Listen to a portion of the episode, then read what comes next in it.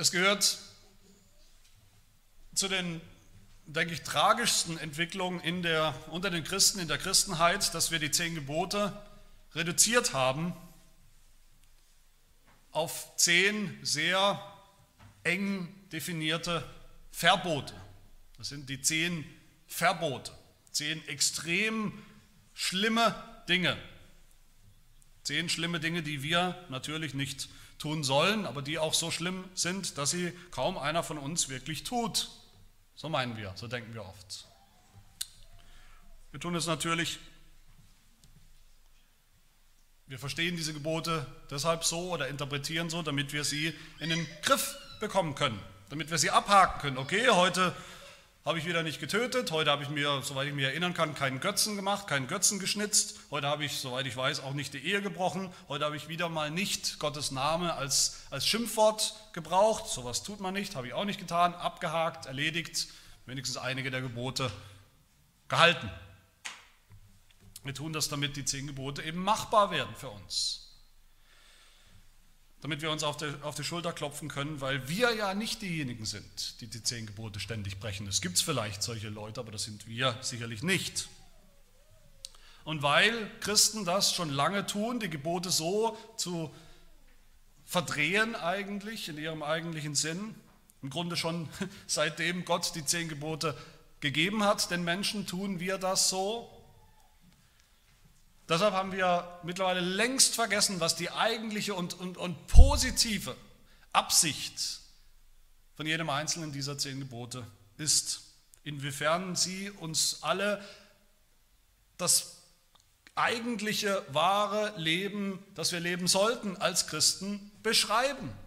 Nicht nur etwas verbieten, sondern was sie für uns positiv beschreiben, beschreiben, wie wir als Christen, wie wir, jeder von uns Tag für Tag leben sollte. Das ist die eigentliche Absicht der zehn Gebote.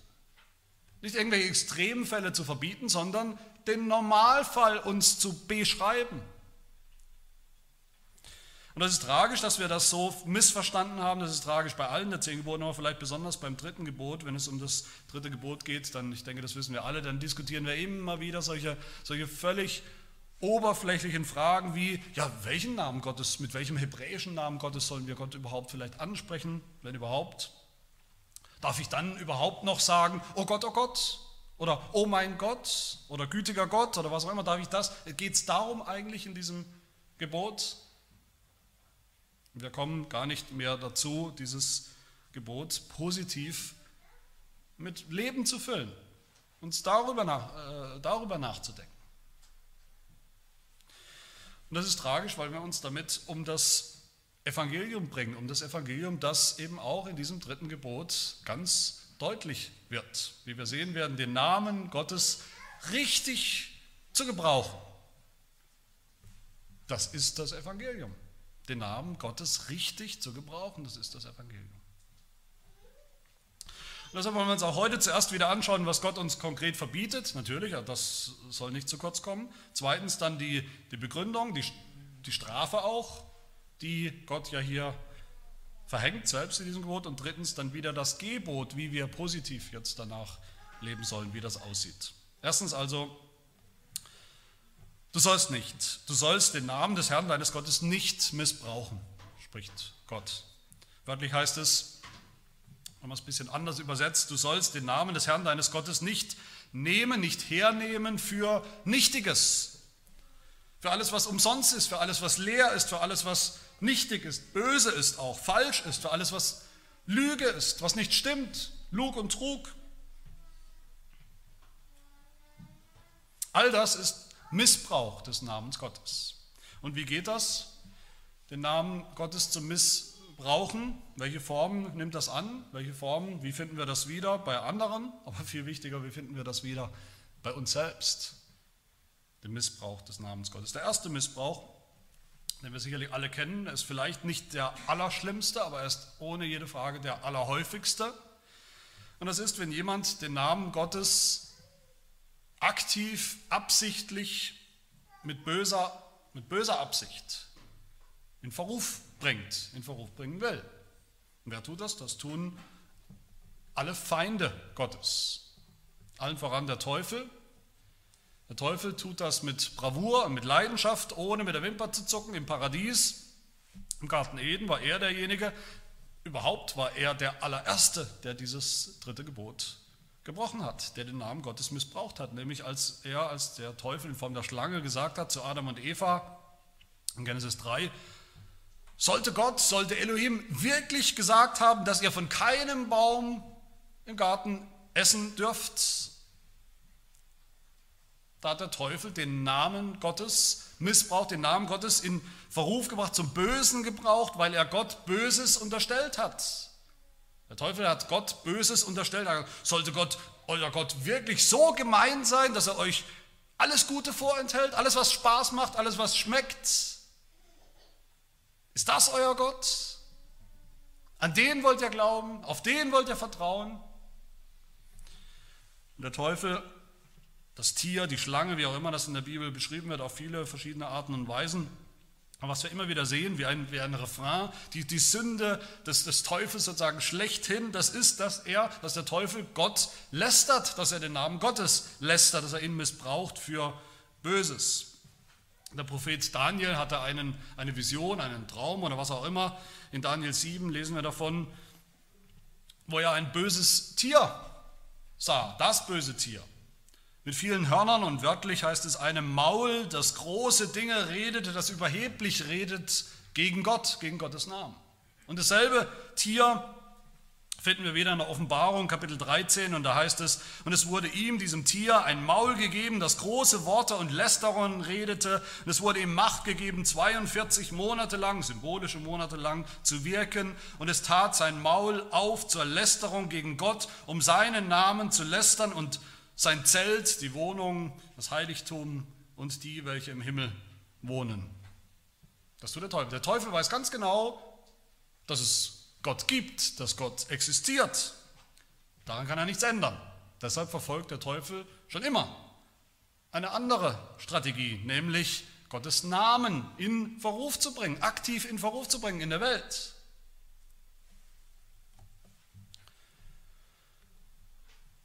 Und die Welt, das ist der andere Feind Gottes, wenn wir so wollen, die, die gottlose Welt, die Ungläubige, die Welt der Ungläubigen, der Gottlosen, die tun das auch. Denke, das wissen wir auch alle. Die Ungläubigen oder die sich als ungläubig bezeichnen, als Atheisten, die nicht Christen sein wollen, die ignorieren ja interessanterweise nicht einfach den Gott, an den sie angeblich nicht glauben. Sie schweigen ja nicht einfach über diesen Gott. Sie schweigen ihn ja nicht einfach tot. Nein, sie missbrauchen ihn immer und immer wieder, den Namen Gottes, versuchen ihn in Verruf zu bringen. Wo tun sie das? Sie tun das da, die Welt tut das da. Wenn die, die sonst nie nach Gott krähen oder schreien, plötzlich dann, wenn irgendetwas passiert, wenn irgendwas schief geht, diesem Gott, an den sie ja nicht glauben, alles erdenklich Böse in der Welt in die Schuhe schieben wollen. Alles Leid der Welt, alle alle Missgeschicke, alle Schicksalsschläge, alle Katastrophen und alles, was man sich erdenken kann, wird plötzlich diesem Gott in die Schuhe geschoben, an den wir eigentlich gar nicht glauben. Um was zu tun? Um seinen Namen in Verruf zu bringen.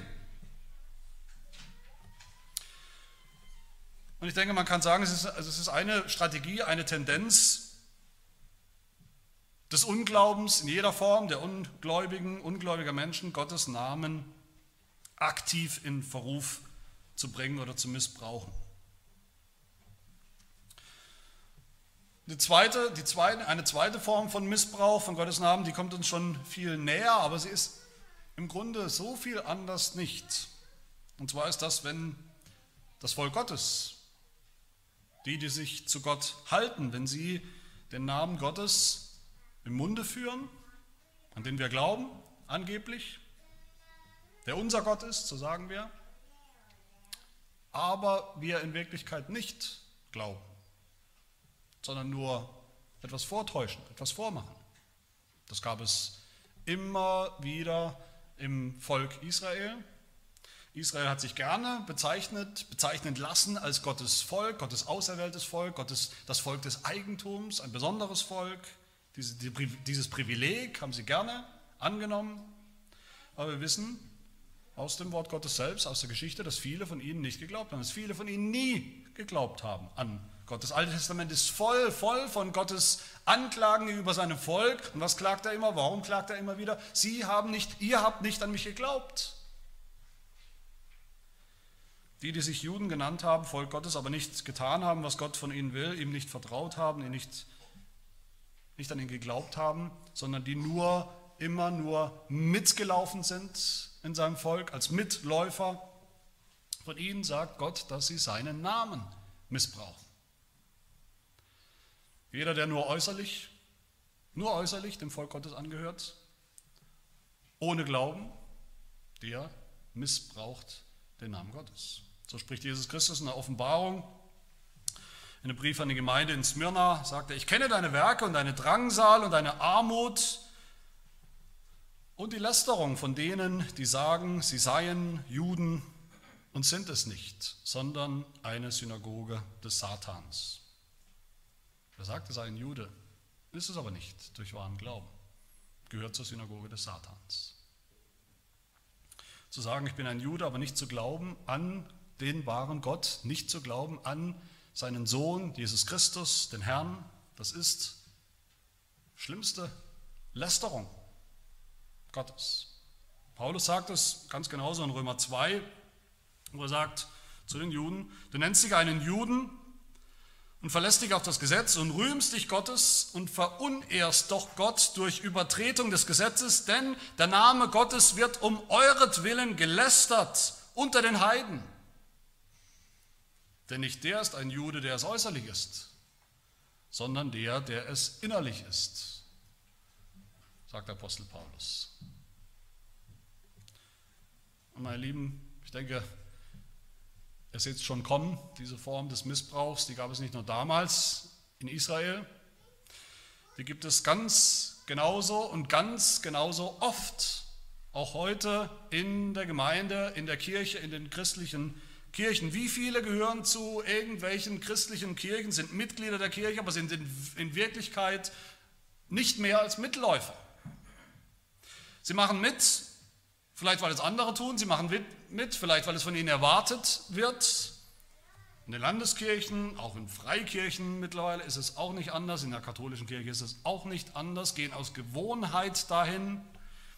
Viele nennen sich Christen, Vielleicht, weil sie denken, das hört sich irgendwie noch gut an, das ist vielleicht noch respektabel, das erweckt den Eindruck, dass ich ein, ein guter, ordentlicher Mensch bin, wenn ich Mitglied der Kirche bin, sonntags vielleicht wenigstens ab und zu hingehe, auch wenn ich vielleicht von Montag bis Samstag nichts damit zu tun habe und das, diesen Namen Lüge, Lügen streife.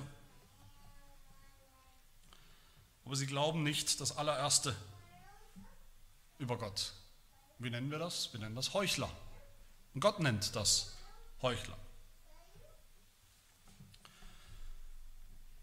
Wie ist das bei uns? Es ist leicht, es ist leicht zu denken, die SERG, die selbstständige evangelisch reformierte Kirche, das ist doch eine, eine ordentliche Kirche. Da stimmt alles, da stimmt die Lehre, da stimmt die Ordnung, die Ämter in der Gemeinde, die Predigt, da stimmt sogar die Krawatte des Pastors heute, das stimmt doch alles. Ich bin doch ein ordentliches Mitglied dieser Gemeinde, dieser Kirche. Ich habe mir nichts zu Schulden kommen lassen bisher. Ich bin ein ordentlicher Christ, aber in Wirklichkeit fehlt es uns oder dir vielleicht an dem einen, nämlich an dem lebendigen Glauben. An dem persönlichen Glauben an Gott, an Jesus Christus. Dann ist auch das Missbrauch des Namens Gottes. Meine Lieben, wir können den Namen Gottes missbrauchen, ohne auch nur ein einziges Wort zu sagen. Einfach indem wir Mitglieder der Kirche sind, getauft, getaufte Glieder sind der Kirche, uns Christen nennen, wenn es sein muss, uns Christen nennen lassen, wenn es andere tun, obwohl wir wissen, es fehlt uns eigentlich am wichtigsten, am Wesentlichen, es fehlt uns der persönliche Glaube. Und dieser Missbrauch ist vielleicht noch schlimmer als der von den Ungläubigen, von den Gottlosen, den Feinden Gottes, die geben wenigstens noch zu, Feinde Gottes zu sein.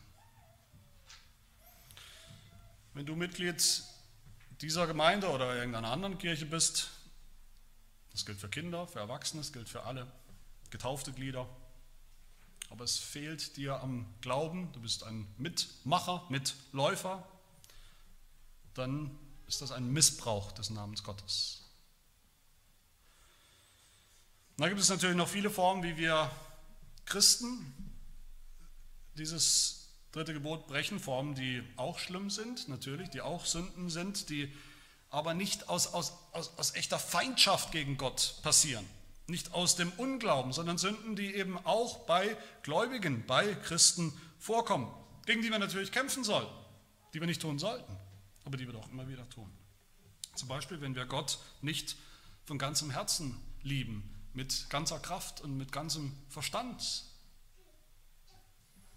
Jesus Christus sagt, hat gesagt zu den Pharisäern seiner Zeit, die sich natürlich als so gottesfürchtig, als, als Teil des Volkes Gottes verstanden haben, zu ihnen hat er gesagt, ihr Heuchler, Treffend hat Jesaja von euch geweissagt, wenn er spricht: Dieses Volk naht sich zu mir mit seinem Mund und ehrt mich mit den Lippen, aber ihr Herz ist fern von mir.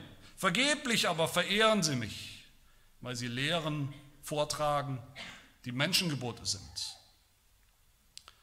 Das hat Jesus zu den Pharisäern gesagt. Aber wie leicht wird, wird dieses Wort, dieses scharfe Wort, dieses Gerichtswort auch ein Wort, das, das auch uns, auch auf uns zutrifft, weil wir sagen, wir lieben Gott. Wir kommen zusammen zum Gottesdienst. Mit unseren Lippen, ja, mit unseren Lippen bekennen wir, beten wir Gott an im Gottesdienst. Aber wie oft ist unser Herz nicht dabei, nicht ganz dabei, nicht ungeteilt dabei, nicht ganz bei der Sache. In Wirklichkeit sind wir schon bei, bei ganz anderen Sachen, die uns in Wirklichkeit wichtiger sind, sogar wenn wir hier sitzen, wichtiger sind als die Anbetung, als der Gottesdienst am Tag des Herrn.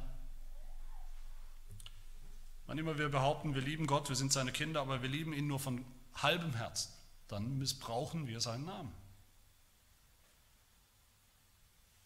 Geistliche Heuchler missbrauchen den Namen Gottes.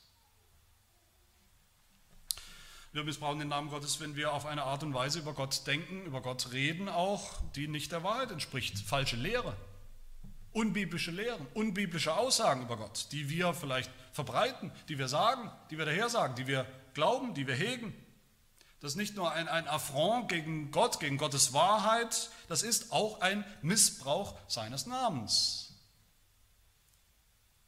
Der Apostel Petrus schreibt im zweiten Petrusbrief, es werden in der Endzeit, das ist die heutige Zeit, sagt er, es werden unter euch falsche Lehrer sein, die heimlich verderbliche Sekten einführen, indem sie sogar den Herrn, der sie erkauft hat, verleugnen und sie werden ein schnelles Verderben über sich selbst bringen. Und viele werden ihren verderblichen Wegen nachfolgen. Und um ihretwillen wird der Weg der Wahrheit verlästert werden, wird der Name Gottes verlästert werden. Gemeinde, solide biblische Lehre, solide konfessionelle Lehre über Gott, wie Gott ist, wer er ist, was er getan hat, was er heute tut, das ist, ist ja kein, keine Kür, das ist eine absolut notwendige Grundlage für uns alle, damit wir als Christen nicht ständig den Namen Gottes missbrauchen. Das tun wir, wenn wir kein solides Grundgerüst von biblischer Lehre haben. Wenn wir alles Mögliche sagen über Gott, Gottes Wesen, Gottes Weg, wie er rettet. Und wir missbrauchen Gottes Namen, wenn wir ihn anrufen als Zeuge wenn wir schwören, wenn wir falsch schwören, das ist ein, ein wichtiges Anliegen im Alten Testament. Levitikus 19, Vers 12 heißt es, spricht Gott, ihr sollt nicht falsch schwören bei meinem Namen, sodass du den Namen Gottes entheiligst. Ich bin der Herr. Das war anscheinend so ein großes Problem im Volk Israel, dieses, diese, diese, diese Praxis, dass man bei fast allem, was man gesagt hat, den Namen Gottes angerufen hat, als Zeuge, als Bestätigung. Ich schwöre bei Gott, ich schwöre bei, bei Gottes Namen. Wurde so oft gesagt, dass diese Schwüre schon irgendwo inflationär waren, inflationär gebraucht wurden, dass eigentlich keiner mehr richtig geglaubt hat. Man wollte vielleicht sogar den eigenen Halbwahrheiten, den eigenen Lügen Autorität verleihen, indem man gesagt hat, ich schwöre bei Gott. Ich denke, das kennen wir alle heute, wir kennen das alle. Ich weiß nicht, ob ihr das schon äh, den Eindruck schon hattet. Ich habe manchmal den Eindruck, man redet mit Leuten und dann sagen sie, ich schwöre. Vielleicht nicht unbedingt bei Gott, aber ich schwöre. Und man denkt, je mehr sie sagen, ich schwöre, desto mehr hat man den Eindruck, die wollen eigentlich übertünchen, was sie wirklich tun, nämlich die Unwahrheit sagen. Und dieses, diese Exzesse, das hat Jesus im Blick in der Bergpredigt, wo er sagt, die Worte, die wir sicher kennen, wo er sagt, ihr habt gehört, dass zu den Alten gesagt ist, du sollst nicht falsch schwören, du sollst dem Herrn deine Schwüre halten. Ich aber sage euch, dass ihr überhaupt nicht schwören sollt. Hört auf damit, mit dieser Praxis. Im Gegenteil sagt Jesus, es sei aber eure Rede ja, ja und nein, nein. Was darüber hinausgeht, ist vom Bösen. Jesus hatte nichts gegen das ordentliche Schwören. Jesus spricht hier gegen Schwüre, die übertünchen sollen, dass das Ja eben in Wirklichkeit kein Ja ist und das Nein nicht in Wirklichkeit ein Ja, sondern beides verdreht, die Wahrheit verdreht wurde. Wenn dein Ja kein Ja ist, dein Nein kein Nein, dann bringt auch kein Schwur etwas. Wenn du bei Gott schwörst, im Gegenteil, das ist ein Missbrauch seines Namens. Vielleicht denkt ihr vielleicht, ja, was hat das jetzt mit uns zu tun? Wir schwören ja kaum noch. Wenn man nicht gerade Bundeskanzler wird oder, oder, oder bei der, bei, vor Gericht vielleicht unter Eid aussagen muss, doch, wir schwören auch heute noch. Das ist alles andere als überholt. Wir schwören sogar sehr häufig, häufiger als man denkt. Wir schwören, wenn wir bestimmte Ämter bekommen, ja, bestimmte Berufe, auch in der Kirche Ämter einnehmen, wenn wir Verträge machen, abschließen, Abmachungen, dann ist das auch eine Art Schwur. Wir schwören übrigens auch, wir legen einen, einen Schwur, ein Eid, ein heiliges öffentliches Versprechen ab, wenn wir heiraten, vor Gott, vor Zeugen, vor der Kirche, vor der Welt, vor Standesbeamten, Trauzeugen. Wir schwören auch etwas, wenn wir Mitglieder der Kirche werden, Versprechen ablegen. all das heißt im Umkehrschluss, wenn wir unsere Ämter nicht wirklich ernst nehmen dann lästern wir Gottes Namen. Wenn wir unser Wort nicht halten, Verträge brechen, Abmachungen brechen, dann missbrauchen wir als Christen Gottes Namen.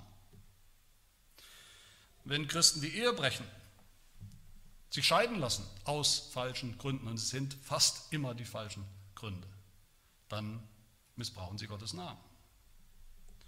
Wenn Christen ihre Mitgliedschaft in der Kirche nicht ernst nehmen, ihre Pflichten nicht erfüllen, sich nicht einbringen mit Haut und Haaren ganz und gar in die Gemeinde, wenn sie sogar die Gemeinde verlassen, dann missbrauchen sie Gottes Namen.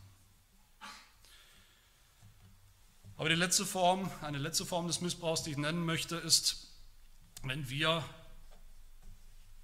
Gott, den Glauben, den christlichen Glauben in ein schlechtes Licht, in Verruf bringen durch unser Verhalten.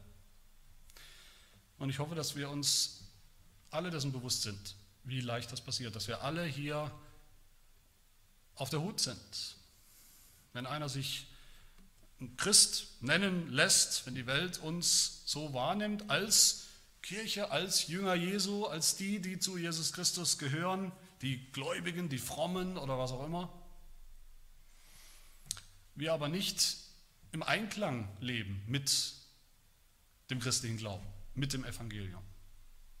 Wenn wir unseren Nächsten nicht lieben, wenn wir unsere Feinde nicht lieben, wenn unser Leben so rein gar nichts widerspiegelt von Gott, von Gottes Eigenschaften, von Gottes Heiligkeit, wenn wir immer wieder sichtbar, deutlich pfeifen auf die zehn Gebote,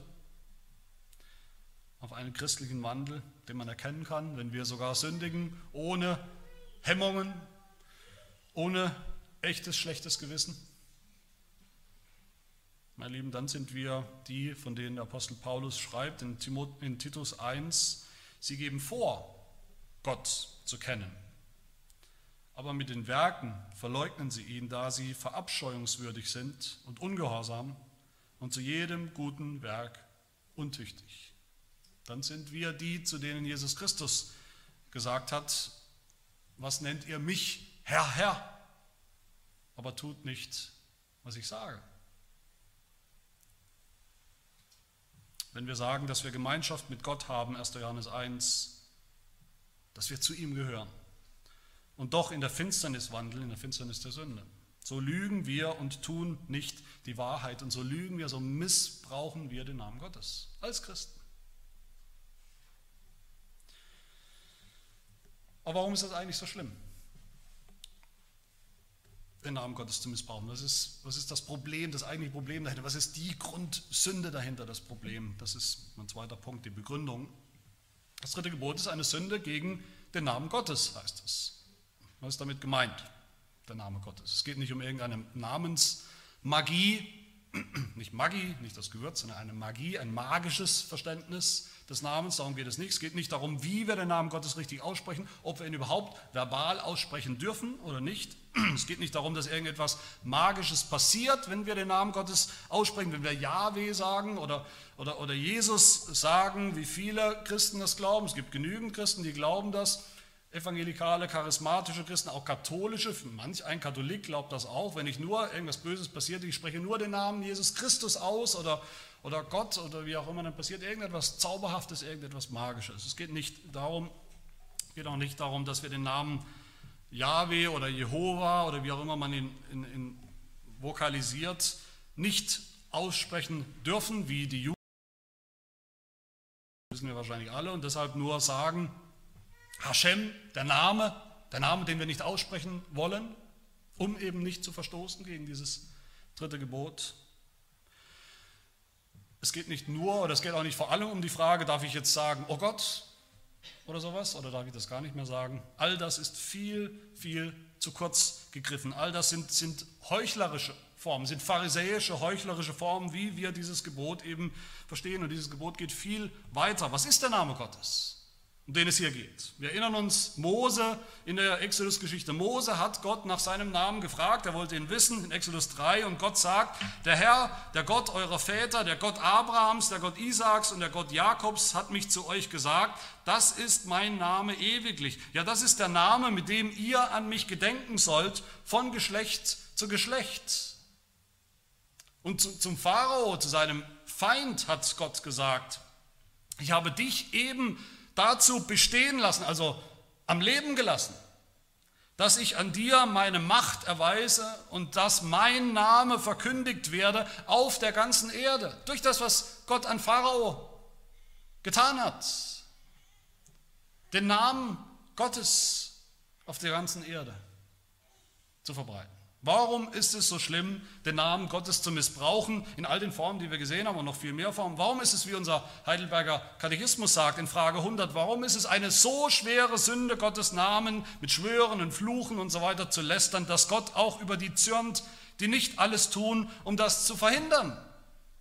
Und dass der Katechismus antwortet, es gibt keine Sünde, die größer ist und Gott heftiger erzürnt als die Lästerung seines Namens. Warum ist das so? Die Sünde ist deshalb so schlimm, weil der Name Gottes nicht nur ein Name ist, sondern der Name Gottes, das ist Gott selbst, das ist Gottes Wesen, wie er ist. In jeder Beziehung. Seine ganze Person, sein Wesen, seine Werke, die Ganzheit von dem, mit dem wir es zu tun haben, ist der Name Gottes. Als Mose bei Gott auf dem, auf dem Berg ist, das ist er ja jetzt schon in unserer Geschichte, wo er die zehn Gebote empfängt. Wir hören dann davon in, in, in Kapitel 34, wie Gott selber seinen Namen ausspricht. Da kam der Herr in einer Wolke herab und trat dort zu ihm, zu Mose, und rief den Namen des Herrn aus. Und der Herr ging vor seinem Angesicht, vor Moses Angesicht vorüber und rief, der Herr, der Herr, der starke Gott, der barmherzig und gnädig ist, langsam zum Zorn und von großer Gnade und Treue, der tausenden Gnade bewahrt und Schuld und Übertretung und Sünde vergibt, aber keineswegs ungestraft lässt, sondern die Schuld der Väter heimsucht an den Kindern und Kindeskindern bis in das dritte und vierte Glied. Da neigte sich Mose schnell zur Erde und betete an. Was hat Mose angebetet. Er hat den Namen Gottes angebetet. Das heißt aber Gott selbst in all diesen Eigenschaften, die Gott offenbart hat. Das ist sein Name. So ist er. Und ein Missbrauch des Namens Gottes, in, egal in welcher Form, das ist eine Lüge über Gott, wie er ist, wer er ist. Das ist ein Hochverrat an Gottes Wesen, an Gottes Heiligkeit und Herrlichkeit. Darum geht es in diesem Gebot und das hat auch Konsequenzen, wie Gott selbst sagt. Der Heidelberger sagt das, habe ich gerade schon zitiert in Frage 100. Es gibt keine Sünde, die größer ist und Gott heftiger erzürnt als die Lästerung seines Namens. Darum hat er auch befohlen, sie mit dem Tode zu bestrafen. So wie es auch hier in unserem im Wortlaut des Gebots heißt, denn der Herr wird den nicht ungestraft lassen, der seinen Namen missbraucht.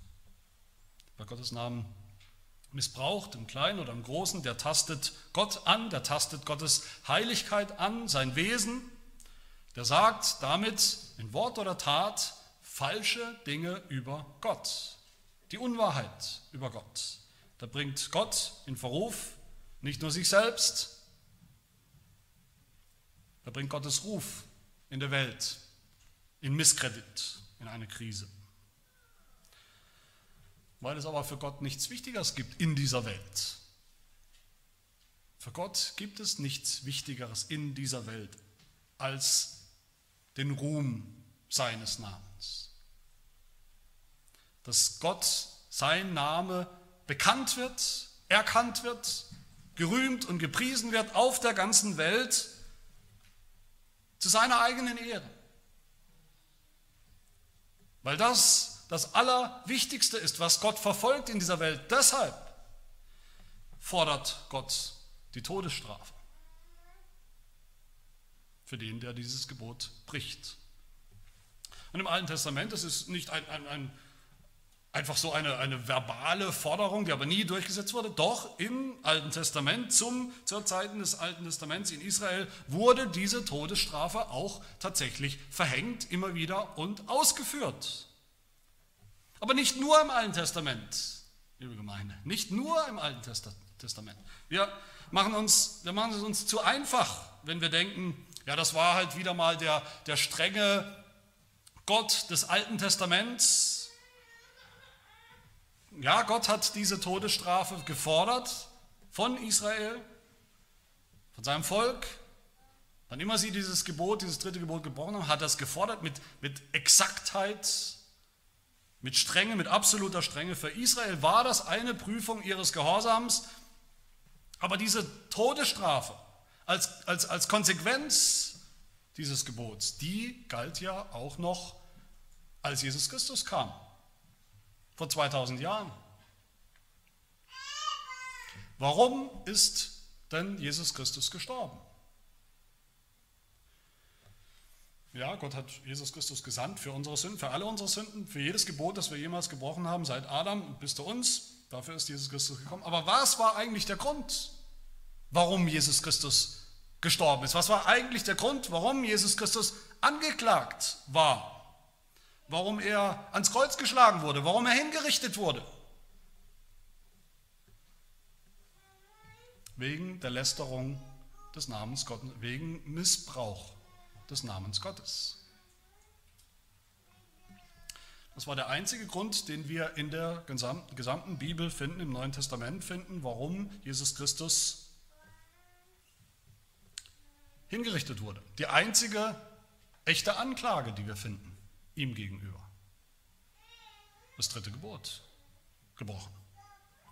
Jesus kam in die Welt, Jesus kam, um was zu tun. Jesus hat in, in hunderttausenden Varianten und Geschichten und Erlebnissen ist er Menschen begegnet und hat was getan? Er hat ihnen ihre Sünden vergeben. Er sagt zu dem Gelähmten zum Beispiel, Sohn, deine Sünden sind dir vergeben. Er hat Sünden vergeben. Und was war die Reaktion der Religiösen, der Juden, der Theologen? der damaligen Zeit. Markus 2, was redet dieser solche Lästerung? Wer kann Sünden vergeben? Als Gott allein.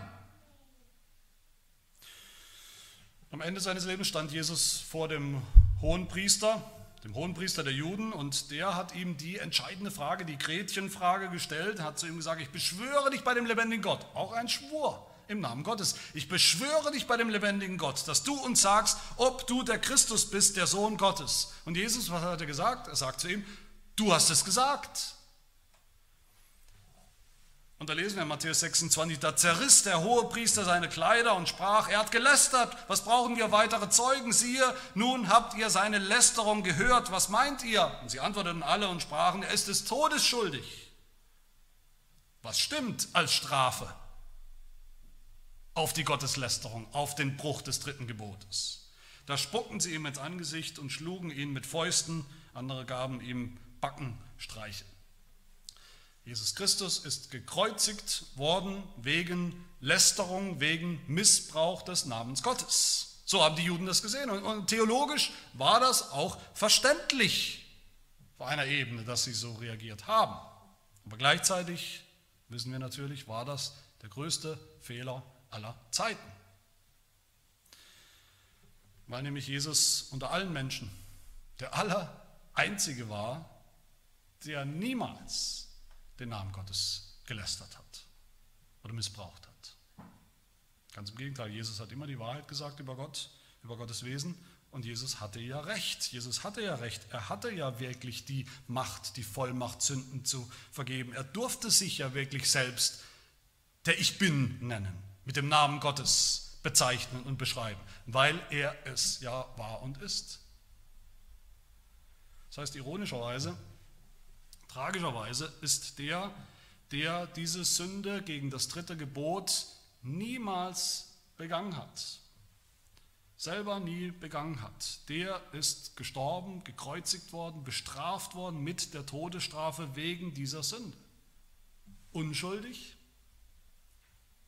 damit er die Schuld von uns, unsere Übertretung, unser Bruch dieses dritten Gebots, unseren Missbrauch des Namens Gottes, sühnen konnte, wegnehmen konnte, auslöschen konnte, wieder gut machen konnte.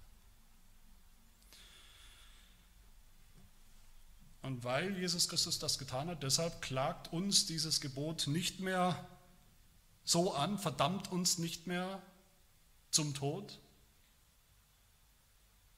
im Gegenteil, es zeigt uns jetzt das Evangelium. Es zeigt uns jetzt auch, wie wir den Namen Gottes richtig schätzen und, und ehren und gebrauchen können als Christen. Und wie sieht das aus? Das ist mein letzter Punkt. Du sollst. Positiv, was sollen wir? Ich will ja nochmal sagen, den Namen Gottes richtig zu gebrauchen, dieses dritte Gebot zu erfüllen, danach zu leben. Das ist, wenn wir es richtig verstehen, ist das nicht weniger als eine Beschreibung des ganzen Lebens als Christen. Das ist unsere Aufgabenbeschreibung, den Namen Gottes zu gebrauchen, richtig zu gebrauchen. Das sollen wir tun und das dürfen wir tun. Das ist jetzt auch eine Frucht des Evangeliums, dass wir das jetzt wieder und neu zum ersten Mal richtig tun können. Und ich finde, die beste Zusammenfassung, wie das aussehen kann, was das positiv bedeutet, das finden wir wieder in unserem Katechismus. Dafür haben wir ihn, ja, Gott sei Dank. Frage 99, wo es heißt, was will Gott in diesem dritten Gebot? Also positiv. Was will Gott? Und da heißt es in der Antwort, Gottes heiligen Namen sollen wir nur mit Furcht und Ehrerbietung gebrauchen, so dass er von uns recht bekannt, angerufen und in allen unseren Worten und Werken gepriesen wird. Drei Dinge. In, in diesen drei Dingen wird eigentlich alles zusammengefasst, was wir als Christen zu tun haben in diesem Leben. Das ist wunderbar. Ich glaube, wir, wir lieben alle solche Zusammenfassungen. Wir brauchen das auch immer wieder, uns zu erinnern, was sind die großen Dinge, was ist das, was wir eigentlich tun sollen. Wir sollen bekennen, den Namen Gottes bekennen, wir sollen den Namen Gottes anrufen, wir sollen den Namen Gottes preisen in, in, in Wort und Tat. Erstens also den Namen Gottes recht bekennen, in Ehrfurcht vor Gott, vor Gottes Namen. Das sollte uns dazu führen, dass wir Gottes Namen bekennen. Und das, das wisst ihr alle, das ist uns wichtig in unserer Kirche, in unserer Gemeinde, das Bekenntnis. Das ein klares christliches Bekenntnis, das ist uns wichtig. Wir haben ein Bekenntnis, in dem unser Glaube, der christliche Glaube, alles, was wir von Gott glauben, zusammengefasst ist. Und wir haben immer wieder Kritiker und Spötter, die sich darüber lustig machen und sagen, das, was soll denn das, dieses Bekenntnis? Wir haben doch die Bibel. Das sind Leute, die nicht verstehen, was das Bekenntnis eigentlich ist. Dass wir den Namen Gottes bekennen sollen. Bekenntnis, das wir ablegen als Mitglieder, als Kirche, im Gottesdienst, in der Welt. Da sagen wir die Wahrheit über Gott, wie er wirklich ist und was er tut und getan hat. Ein klares Bekenntnis hier in der Kirche, draußen in der Welt, vor denen die nicht glauben, den Ungläubigen, wo immer Gott uns Gelegenheit gibt, so ein Bekenntnis abzulegen. Das ist die erste und sicherlich grundlegende Form, wie wir dieses dritte Gebot erfüllen. In einem klaren Bekenntnis zu dem wahren Gott. Und da, da, da werden wir immer wieder schuldig, das müssen wir wieder lernen. Wir schweigen viel zu oft. In der Öffentlichkeit, unter Freunden, Familie, Arbeitskollegen, wir, wir spüren es manchmal, jetzt wäre so ein Moment, da hätte ich, da könnte ich sagen, Bekenntnis ablegen, da hätte ich was sagen sollen. Und wir tun es nicht. Lasst uns das davon nehmen aus diesem dritten Gebot, dass wir wieder mutiger werden, mutiger bekennen, wie Gott ist, wie er wirklich ist, was er getan hat. Lasst uns mutig den Christus bekennen, der, der Gott ist, der uns Gott gezeigt hat, geoffenbart hat, wie er ist und der allein die Vollmacht hat, Sünden, unsere Sünden zu vergeben. Die Sünden der Welt. Zweitens, wir sollen den Namen Gottes recht anrufen, sagt der Katechismus. Wir denken natürlich da instinktiv an den Gottesdienst, wo wir das tun, öffentlich, gemeinsam, rufen wir den Namen Gottes an. Und das sollen wir tun, das ist richtig, das sollen wir von Herzen tun, von ungeteiltem Herzen tun, nicht nur mit den Lippen. Lasst uns nicht halbherzig, gelangweilt, unvorbereitet, ohne, ohne Erwartungen in den Gottesdienst kommen. Lasst uns nicht ablenken lassen. Lasst uns den Namen Gottes anrufen mit, mit ungeteilter Aufmerksamkeit, mit ungeteilter Ehrfurcht. Lasst uns das auch in, in der Praxis unserer, unserer Planung, der, der Wochenplanung, der Planung besonders der Sonntage, lasst uns das deutlich machen, über jeden Zweifel für uns selbst und für den Rest der Gemeinde und auch für die Welt deutlich machen, was uns wirklich am allerwichtigsten ist. Dass es für uns nichts Wichtigeres gibt, als im Gottesdienst gemeinsam als Kirche, als Gemeinde den Namen Gottes anzurufen. Aber nicht nur im Gottesdienst natürlich. Wir rufen den Namen Gottes auch sonst an, auch zu Hause, auch im Privaten, jedes Mal, wo wir beten, im Gebet. Lasst uns im Gebet leidenschaftlich bitten für die Dinge, die Gott uns versprochen hat. Seinen Namen anrufen dafür, dass er das tut. Und drittens und letztens, wir sollen den Namen Gottes, wie es unser Katechismus sagt, in allen unseren Worten und Werken preisen. Das habe ich vorhin auch schon gesagt, in diesem dritten Gebot geht es nicht nur um Worte. Es geht nicht nur um unseren Mund, nicht nur um unseren, unsere Lippen, unseren Sprachgebrauch, um Worte, die wir aussprechen, so wie wir, das haben wir gesehen, wie wir das dritte Gebot brechen können durch unsere Taten, durch ein Leben, das unserem Bekenntnis nicht entspricht, durch ein Leben, das dem Evangelium nicht entspricht, das Gott nicht entspricht, das Gott und seine, sein Evangelium Lügen straft. So können wir das dritte Gebot auch halten und erfüllen durch unsere Taten. Es wäre eine Schande, wenn ausgerechnet wir Christen diejenigen sind, die Gottes Namen in Verruf bringen in der Welt, die Geschichte zeigt das immer wieder. Tragischerweise passiert das immer wieder. Wir kennen alle solche Fälle. Lasst uns nicht dazugehören.